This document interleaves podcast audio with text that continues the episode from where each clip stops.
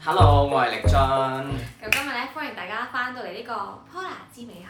，Paula 哦之美學，咁之前咧，我哋都係誒，呃淨係用聲同大家傾偈啦。咁但係而家就想有少少新意，咁所以咧就邀請咗力津過咗嚟。呢度咧其實係我屋企嚟嘅，咁嗯我同佢一齊傾下我哋今日嘅一個話題啊，係係咩咧？好搞笑嘅。其實我老到誒而家其實都係咪差唔多冬天？凍啦，你你會睇我喎，但係 係你唔知點解唔轉季啫。好熱啊！其實我想講好唔緊要，係但係冬季咧，最緊要就係咁冬季有啲咩特質咧？我就發現咗咧，最近好多朋友都有呢、一個，可唔可以叫係問題咧，或者一個嗯，好現象，係呢個現象現象係啦。咁就係叫做季節性抑鬱症，或者叫季節性憂鬱症咁樣嘅。咁咧佢簡稱就係叫做 SAD，即係 sad。咁呢個症狀其實係點樣咧？其實就係一有季節上面嘅轉換咧，你就會開始覺得心情上面覺得唔開心啦，誒、提唔起勁啦，然之後長期都覺得唔知自己做緊咩，然之後就好 emo 仔咁樣嘅。嗯，係咁，所以今日就想同大家講下呢一個 SAD。咁我想問下，嗯，你會唔會有呢個問題咧？我我調翻轉頭，我未聽你呢個學術名之前咧，其實我每到秋天咧，嗯其實我係有個好好特別嘅心情嘅改變嘅。係，係啊，但冬天係唔同嘅。但我先講咗秋天，好每到秋天嘅時候咧，我就突然之間會覺得精神爽利，同埋好有一個戀愛嘅感覺。精神所未係啊，即係我唔知點解，我覺得秋天係有初戀嘅氣息，同埋秋天你會唔會聞到一陣味啊？會嘅。秋天嘅味道係令我有呢個戀愛嘅感覺㗎。同埋我係最中意秋天嘅，係啊因係為啊，秋秋天天最舒係服啊。乾爽啲，跟住涼冇錯涼地，係好適合戀愛嘅，係嘅，拍下拖拖下手仔。但係最慘而家個秋天係越嚟越短啦。係我想講，係我哋好冇咗似經秋天啊歷啦咗一個禮拜，係啊，就冇㗎啦。咪同佢所以可能秋完之後又突然間熱翻啦。係夏天啦，跟住又嗯係啊秋，跟住又凍，但係你聞到嗰陣味咧，真係真係唔同啲㗎，但即係係個空氣個味道嗰。個味啊，嗰個味係誒、呃好好似有啲草青味，但係嗰隻草青味你唔係覺得腥嘅，哦，即係唔係春天嗰隻。係啦，唔係春天嗰隻，但係你真係覺得好似有啲誒、呃黃葉嗰種味入到你個鼻嗰度咁樣 啦。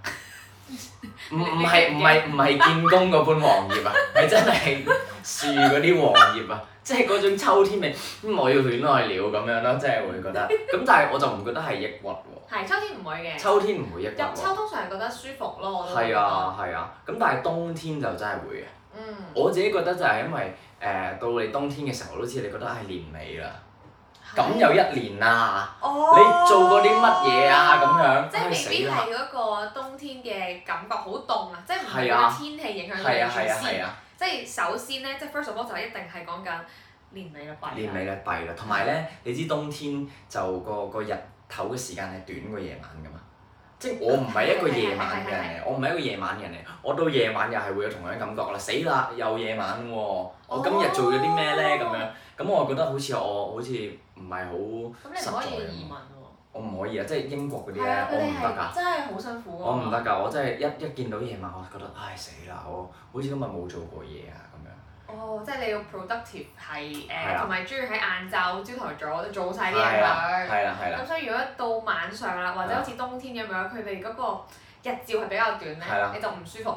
所以你應該冇呢個問題啦。你都係 啱啱先起身嘅，個天黑咗佢先起身㗎。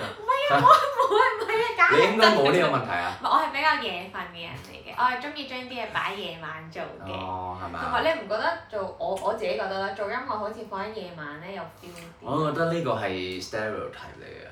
我覺得咯。我覺得朝頭早都有靈 感我其㗎。實有嘅，我喺朝頭早嘅靈感咧，你作啲嘢出嚟係好 morning five 㗎。係係係係，真係爭好遠嘅。所以你聽我啲歌係開心㗎。做你哦，你唔係你嗰啲歌，唔係我嘅意思咧，唔係話聽你啲歌唔開心，而係你嗰啲歌嘅 style à, 啊，同埋唔一樣嘅個個 vibe 係唔一樣嘅。係我哋講翻正題 先。哎呀，咁但係總之就係你就會淨係撇除咗，你未必係真係叫做季節性嘅憂鬱，嗯你係見到年尾啦，驚可能自己做嘅嘢唔夠多。嗯，唔夠好，係啊你想快啲再急啲去做好啲啫，係啦。所以你係暫時係冇呢一個 SAD 嘅問題嘅，我覺得暫時係未有咁。都幾好喎，即係你個人係即係開心仔咯，我我你你知道我係開心㗎，都都去嘅，係啊好少信嘅呢個人又我唔好正同面我唔嘅，同你信 啫。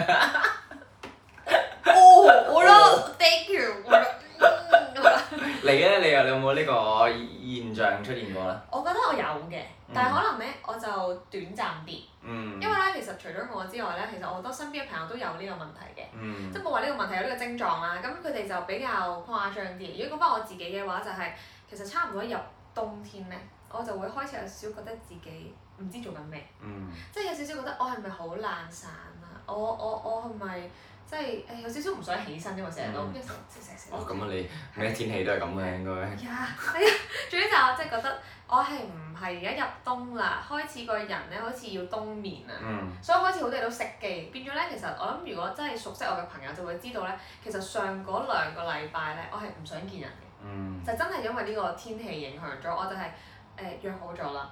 真係有啲朋友對我好好，真係對唔住，我係真係同佢哋講話我。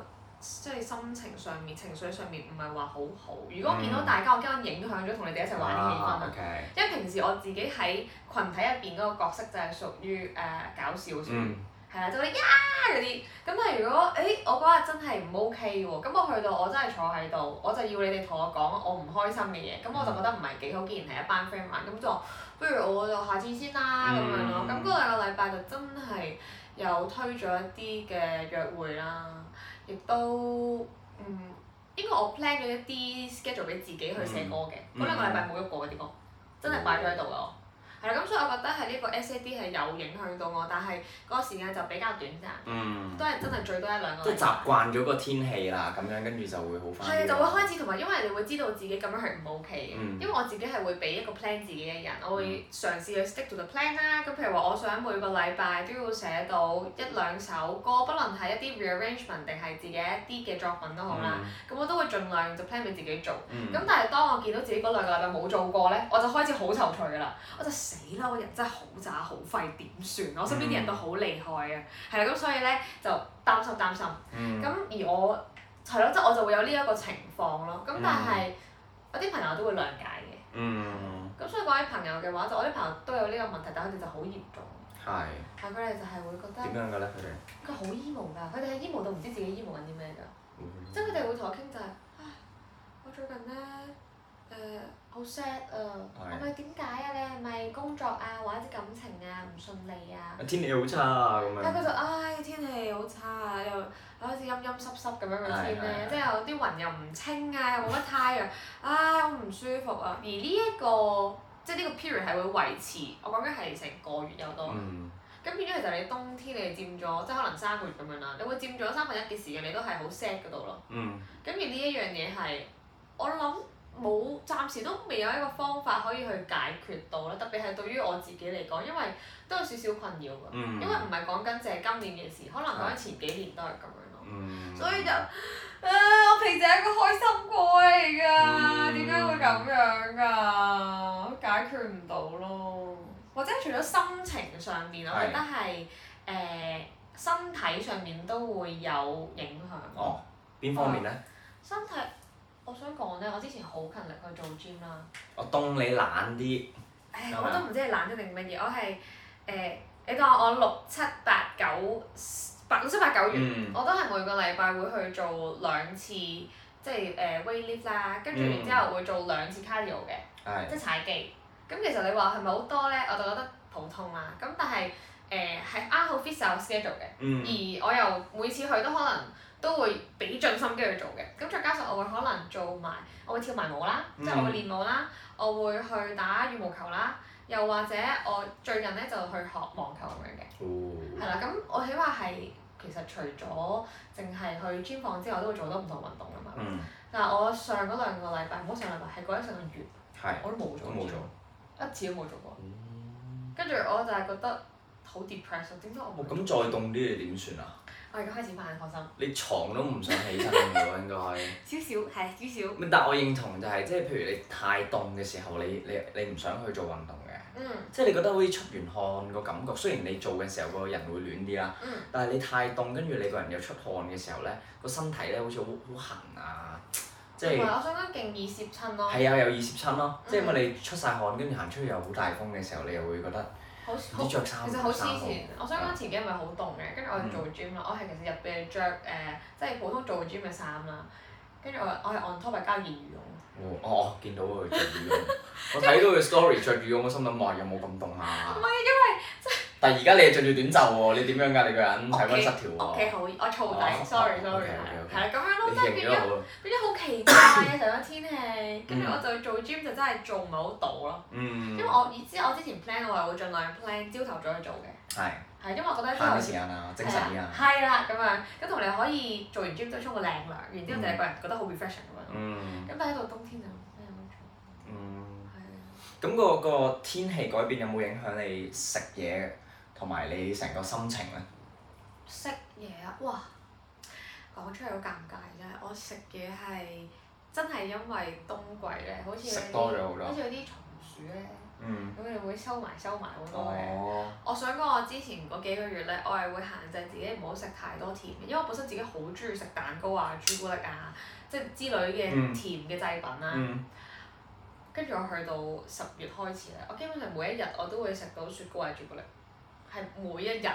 跟住我就覺得太誇張， 因為即係雖然話冬天好似係攞嚟囤積脂肪嘅最後一個啊係分啊係子，啊咁樣但係咁樣持續落去都唔係辦法咯。係啊。係，我覺得 balance 咯，即係你你冬天你想食多啲嘢，其實都都 make sense 嘅，暖嗯，啲啊嘛。但係我真係每晚都食咯。咁咁啊，你唔識得節制 啫。我同我想同埋點會食雪糕啊？你冬天想食雪糕咩？咁凍。啊我圖書介紹俾大家，我喺我喺 IG 都有講到嘅，就係超好食嗰個雪糕係 H 品牌嘅雪糕。哦，超級好食，佢開心果味，我開心果味。超好食！我一次過買咗勁多盒翻翻屋企，所以我每一日凌晨咧，即係瞓覺前啊嗰個 moment，都會想食，我都會食一個，都係瞓覺前食嘅。係我嗯而家都仲係。係我你琴啊使唔使晚我幫你分擔啲啊誒唔好賴你咁健康，啊？OK，係同埋夜晚你瞓咗，啊 OK，係好早瞓，係佢好早瞓，係好我早就佢就好有啲眼都好瞓，早瞓，但係係朝早嗰個早，我傾到偈係嘅我哋朝早嗰都個早，係啦，係都仲有啲時差嘅，不過啊所以真係食嘢就變咗係咁樣咯，嗯真係會食好多，但係你冬天會唔會變啦，我冬天都一定係會食多咗，嗯，即係我會變咗好中意打邊爐，哦，係啊，但係跟住我個人咧就會 guilty 啦。係。即係到個天氣暖翻啲啦，就會覺得唉死啦，着翻件短袖衫又覺得會肥咗，咁所以個心情係都有影響嘅。即係你食完好似好開心，但係我每次食完之後，可能食完個任食嗰啲火鍋之後嗯呢，嗰、個 moment 即刻覺得好開心，但係可能過一兩個鐘頭死啦，我咪會食多咗啊咁樣。即係你個人跟住又會好，即係個個大起大落就係咁咯。好食飽好開心係，都跟住明好食多咗咁樣。但咁所係以但係你其實我想講你都算好節制咯，即係你本身個人啊，相對地啦，係好節制而因家為差咗啲嘅。啊嗯都唔係。我想之前就諗下，我哋一齊去即係做嘢或者咩都好咧，我咧就即係正嗯哦常，嘅，食西多啊嘛。唔係啊，唔係係，食西多跟住仲有個炒飯唔嘅係啊，唔係啊，係西餐同埋炸雞翼，炸雞翼，但係之後你仲係有食飯㗎。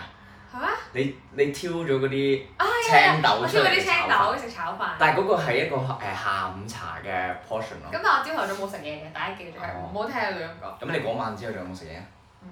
都仲有食你嘢，係嗰日我哋去咗食雪糕嘛，中間仲去咗食雪糕喎，係啊真尷尬尷尬。唔係。係咁，但係。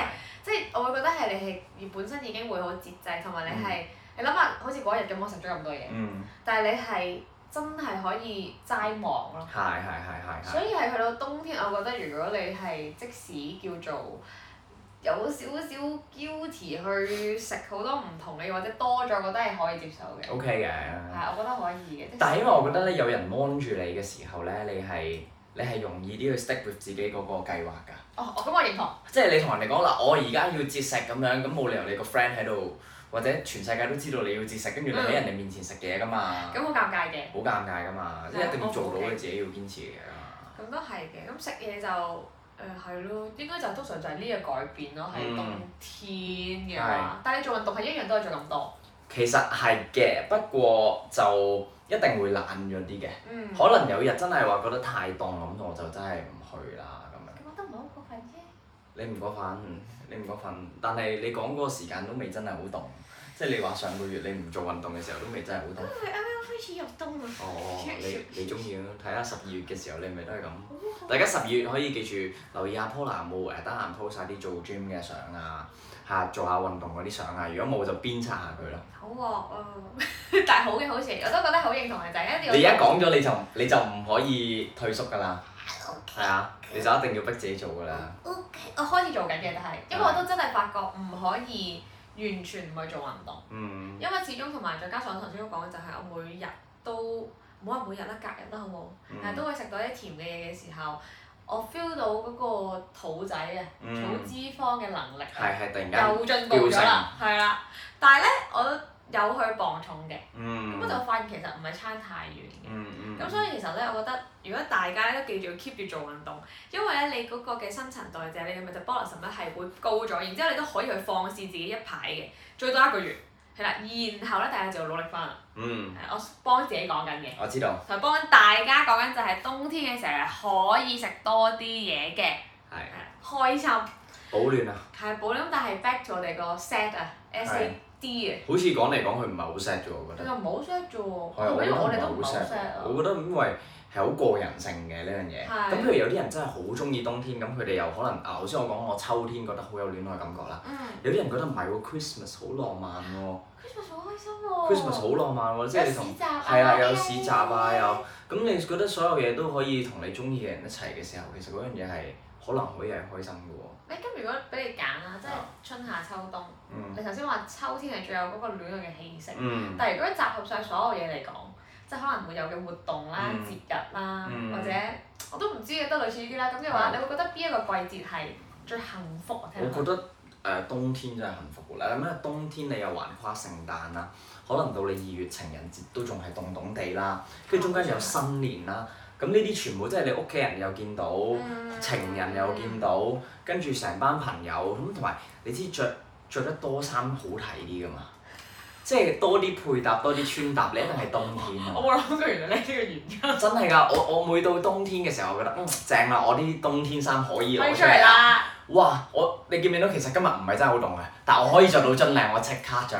係我覺得好好驚人明啊白嚟。但係我明嘅，冬天咧特別好多 layer 可以擺上去自己身上，係啦你大褸又可以有好多選擇，係啊皮褸又得，咩都好咁樣。係啊，咁所以 OK，所以我覺得冬天就未必係係最幸 sad 嘅。即係可以係好幸福嘅季節。係啊咁但係啊係我都好認同嘅。咁但係如果咁樣計嘅話，其實冬季我會覺得佢都算係一個俾到好多人幸福感覺嘅季節。係啊，係啊。嗱，雖然有啲話春春天係新機啊嘛，係啊。係係。但係你由冬天一轉春天嗰個濕立立嘅感覺咧，嗯，OK 我真係 sad 嗰個，唔 OK。嗰個真係 sad。我寧願快啲到夏我天。真係好憎收落咯。係即係啊。因為又濕啦，跟住又開始有少少熱啦，跟住你係個啊同埋搞唔掂啊特真別係係女孩子，我唔知男仔男仔應該都頭會髮啊，係頭髮有一條條啊嘛。頭哇真係頭髮一條條，皮膚特別差。你唔覺得冬天我自我自己覺得啦，嗯我冬天雖然會乾啲啦，但係啲毛孔會細啲嘛，誒我冇留意喎。係嘛？係啊，但係我會覺得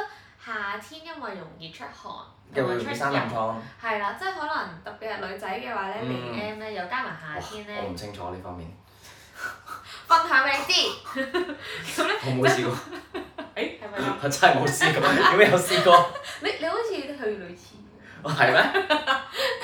最緊係咁樣嘅話，女孩子係會特別容易皮膚唔好咯，哦係啊，所以係好麻煩嘅。我覺得冬季唯一嘅唔好嘅嘢啦，除咗頭先講到誒、可能會比較憂鬱啲之外咧，其實對於皮膚啊、着衫啊、戀愛嘅感覺啊，又或者係節日啊，嗯我都覺得好正嘅 OK。係。所以我都超級期待聖誕節。啊，冇聖誕禮物啊！哦，有啊，有啊，我講咗啊，有啊。到到時佢會影我送俾佢嘅聖誕卡㗎啦。有啊，笑死我啦！咁咁好啦，你聖誕節見啦。聖誕節見啦，好啦，好啦。咁我哋多謝今日力津同我傾呢耶！個季節性憂鬱症嘅話題。嗯，咁亦都希望我哋下次再同大家見啦。